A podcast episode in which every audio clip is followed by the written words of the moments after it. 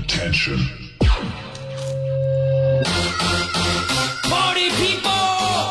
We about to go stupid now. Let's get dumb. Then get dumb. Let's get dumb. Ole ole. Let's get dumb. Ole ole. Let's get dumb. Ole ole. We going. Yeah. Uh, now pull me out. Now 当当当，嗨，噔噔噔噔噔噔噔，欢迎欢迎欢迎囧儿， 嗨，我是我能吐槽喷队友，我能千里送人头，近则百年不见人，动作千里送超市的电竞美少女囧儿师爷，我是召唤师峡谷最美的一道风景，认可不？不认可的话就在评论里面说。如果你们不说话，我就默认了啊！默认你们觉得我是召唤师峡谷最帅的女孩子。Oh baby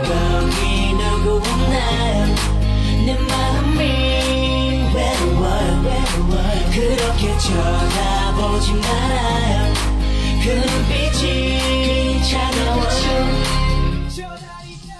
在上单位置上面呢，对线的时候啊，前期的核心节奏呢，对线有优势的一方通常可以更好的去支援队友，以及拿掉防御塔来建立一个优势。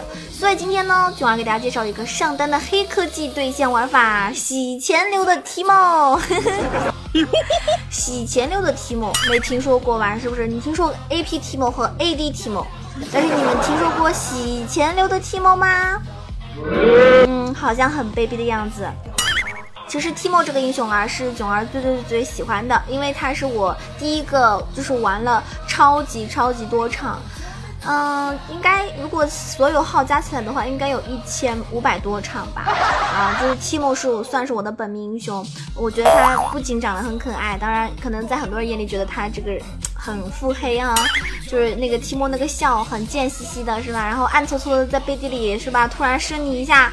你致盲你一下啊，就中毒了啊，然后再多点你几下是吧？射你几下，你就感觉这毒性挥发啊！我要死了，我要死了！再踩个蘑菇，嘣，沙卡拉卡。然后提莫就在草丛里暗搓搓的，哈哈哈哈。每天因为提莫的蘑菇死掉的人可以绕地球一一圈吧。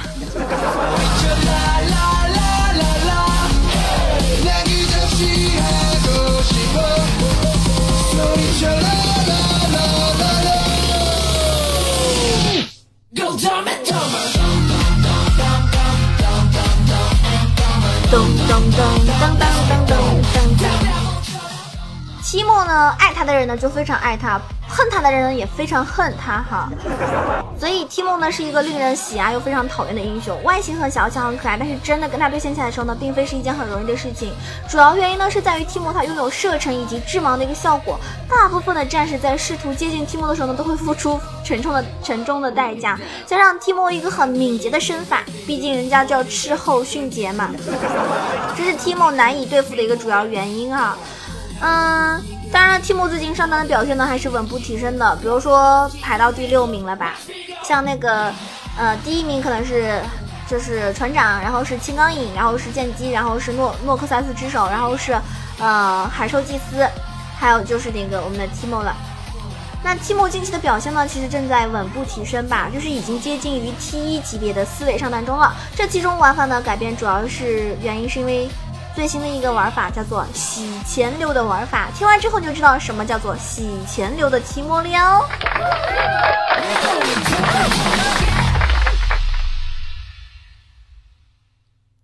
就是早在那个早在那个八点二版本里面，就是辅助装备里面呢进行了一种改动。虽然说没有了冰霜女皇的指令，但是呢，辅助装前期带来的一个额外金币收入呢，仍然非常的出色。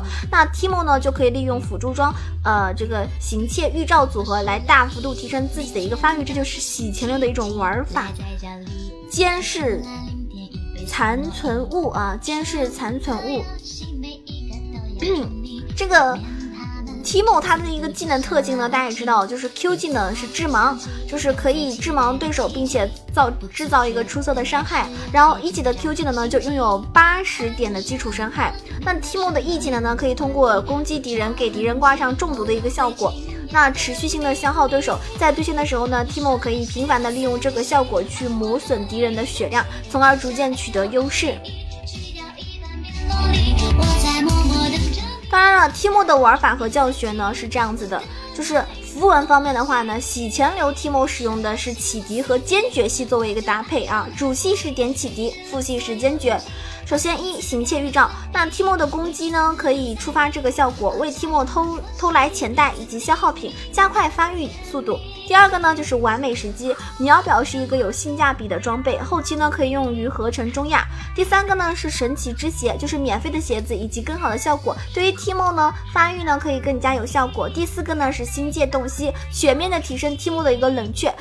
嗯，复习的话呢是点坚决，一是钢铁皮肤，获得免费的护甲，提升对物理伤害的一个减免。第二个呢是复苏，呃复苏之风，对拼过后的小回复效果，适合 Timo 这样的一种磨血消耗的玩法。所以呢，点这样子的一个符文是最适合洗钱流的小 Timo 的哟。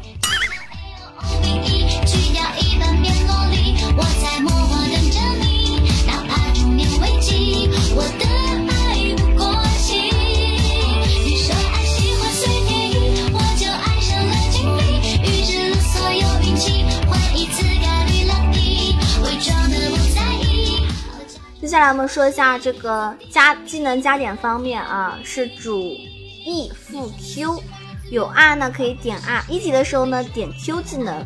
当然了，有些人呢喜欢主 Q 副 E 也有，但是一般情况我觉得主 E 副 Q 会好一点点。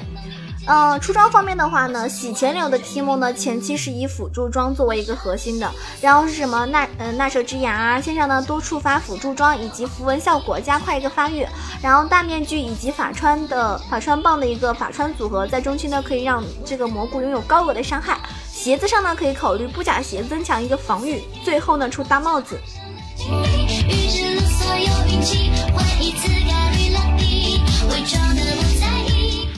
然后再在那个中后期的时候呢，就是神装之后呢，将辅助装更换为中亚或者是女药，这样就完美了。那像提莫跟瑞文来比的话，其实提莫的胜率是更高一些的。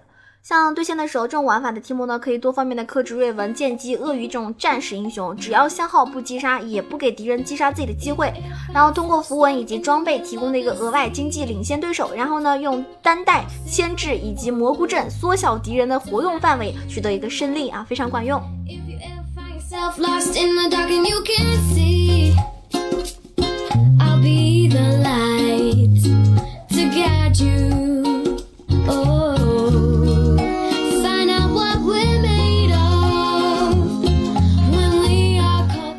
Timo 的一个玩法呢，就是它的使用时机呢是这样子的，它的致盲哈，Timo 的致盲呢有一定的冷却时间，因此呢你使用的时机呢是非常关键的，就是掌握好使用的时机，可以让敌人的输出呢全部打空。比如说巨魔他开 W 后的一个 Q A A Q，瑞文的 Q A，剑姬的 Q E A，武器的 W R A 等等，抓住敌人小爆发的一个普攻伤害的时机去使用。还有就是蘑菇阵，蘑菇阵呢就是。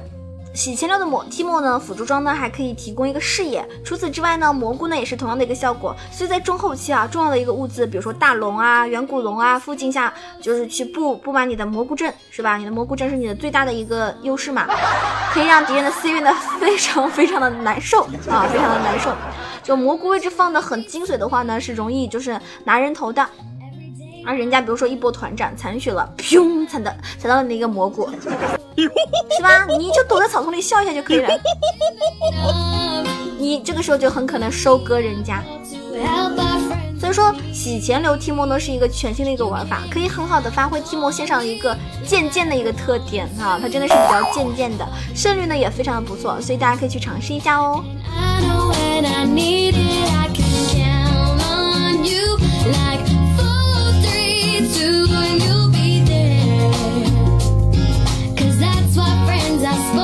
do. Oh. 呃，那么除了这个 Timo 之外啊，就是也是我们约德尔尔人里面的另外一位这个英雄，非常可爱，长得非常可爱。囧儿曾经还买过他的一个毛绒玩具，就是我们的小纳尔啊，非常可爱。那么上单纳尔呢，近期也是很多就是各大联赛赛场上的一个宠儿，就是登场率和胜率呢是高居不下的。纳尔已经风靡到韩服路人排位了。有着双形态的纳尔呢，在游戏任何时期呢都有着用武之地，没有明显的短板。弱点的他呢，只需要一定的熟练度。就就算是那种很普通的玩家，也是能够用它轻松去上分的。那之前在各大那个联赛周上面截止的英雄数据统计中呢，纳尔登场率次数是六次，取得了五场的胜胜利，然后胜率高达百分之八十三点三。在五大赛区这样高水准的赛场上，这种数据的话含金量真的是不呃不言自明了吧？那纳尔这个强势大半原因是归功于他版本的一个生态的改变，就是之前那个之前的一个版本就是主要是以发育流英雄或者是坦克功能型上单为主嘛，多。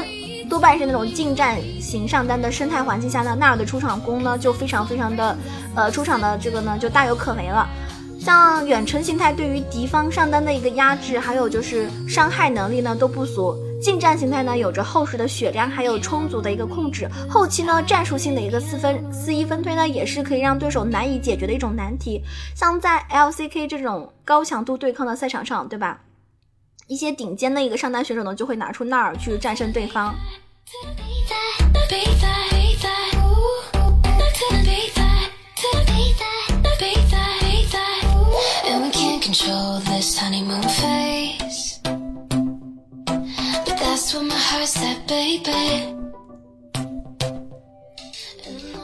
像纳尔的赛场上表现呢，这非常非常精彩。他之前像远程形态有着三环的呃缘故，伤害要远比常规上的上单要高很多。而且远程的一个特性呢，让他能够用手长的优势去消耗、去换血，可以在对线的时候呢压制绝大多数的上单。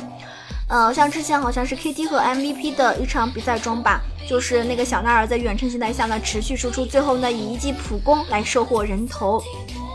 他的那个呃怒气。积攒满之后呢，纳尔使用下一个技能，或者是等待一段时间之后呢，会变身为近战形态。这个形态呢，会提供一个血量加成，小技能呢将会全部改变，大招呢也能够变成可使用的状态。这个状这个形态的优点是在于控制和坦度，能够在团战中呢很好的去承担前排的一个任务。缺陷呢就是怒气。不能够很好的控制，像团战的时候啊，如果说就凭着对纳尔的一个熟练度，精确掌控了怒气，那么在团战的时候，关键时刻去变身派大，然后把敌方两名英雄定在那种墙边无法动弹，就可以使得这波团战呢就获得胜利了。但是这个怒气呢，我觉得对我而言，我觉得很难控制。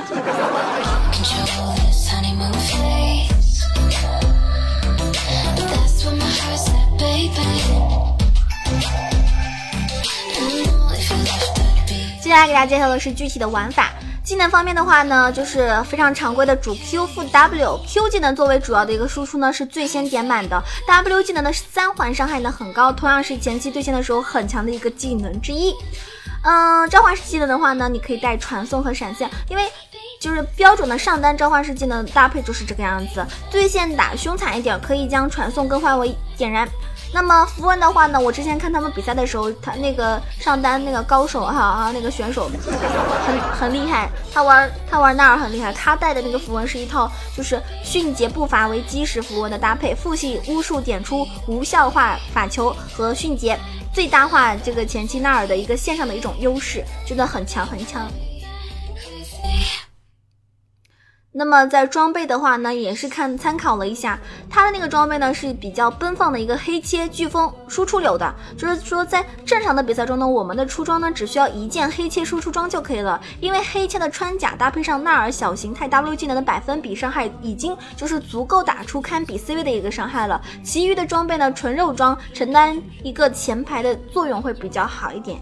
谁高歌天下，我目送海角余霞。是谁拨乱丝发？我生死莫与不答。孤身夺下嗜血龙剑，脚踏浮云青丝燕。奈何瑟瑟风中久战，儿女情长看不断。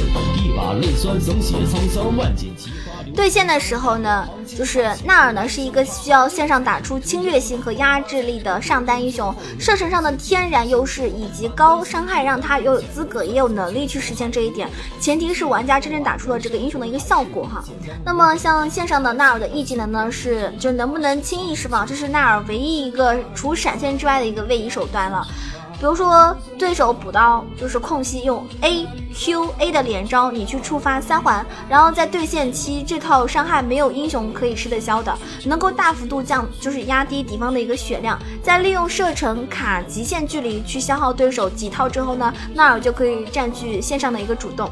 那么线上呢是需要随时注意控制怒气，在即将满怒的时候呢，如果确定敌方打野不再上路，就可以上前去对拼。两套技能和大纳尔形态加的一个呃血量，能够让纳尔在一 v 一对拼的时候呢，绝对的占据一个上风。前提是技能能够准确的命中。需要注意的是，重要的一个事项就是纳尔的大招只有大形态下才能够使用，而且纳尔的变身呢是不能受控制的，一旦满怒在短暂的延迟后，它就会变身。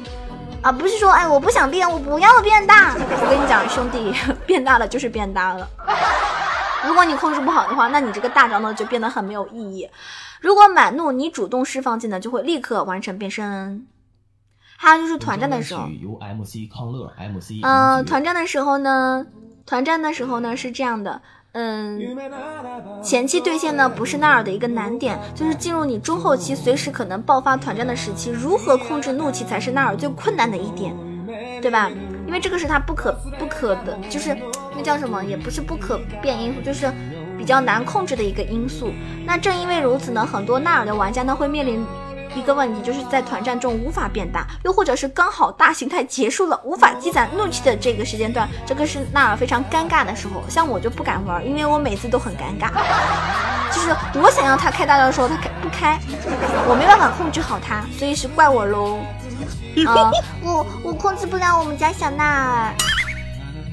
那么纳尔比较好的一个参团怒气是在八十五到九十五之间，就是说在团战确定快要爆发的时候，把怒气精确的掌控控制在这个区间，能够让纳尔在 TP 之后呢，参团不至于立刻变大，然后被对手去风筝拖过大的那个形态的一个时间，也不至于接下来无法立刻变大，所以大家控制好，就是八十五到九十五之间是最合适的。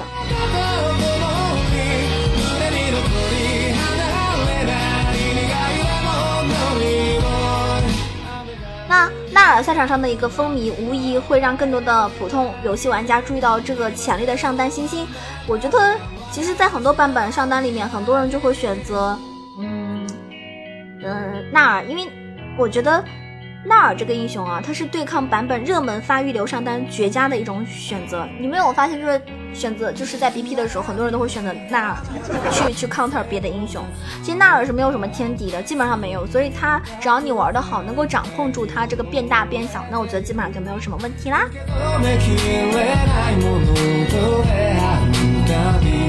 这两个英雄呢都超级超级可爱啊！今天推荐的是约德尔人，嗯，我最爱的提莫，还有非常可爱的小纳尔。这两个英雄希望大家在上单的时候呢，可以灵活的运用去，呃，带起这个队伍的节奏。然后呢，有的时候不管是四一分带或者是呃参团，都可以给队友更加给力的一种状态。像提莫的话，我觉得后期之后他可能就没有办法一个人去单带了，是很容易被抓的。但是纳尔他可以去牵制啊，所以这两个英雄呢还是有。就是呃位置还是不太一样，就是你需要后期去参团更多点呢，还是单带更多点呢？看照实际情况。也希望大家听完这期节目之后呢，对这两个英雄有更新的一种认识。也希望大家可以多多的拿五杀超神，然后呢轻松的上分。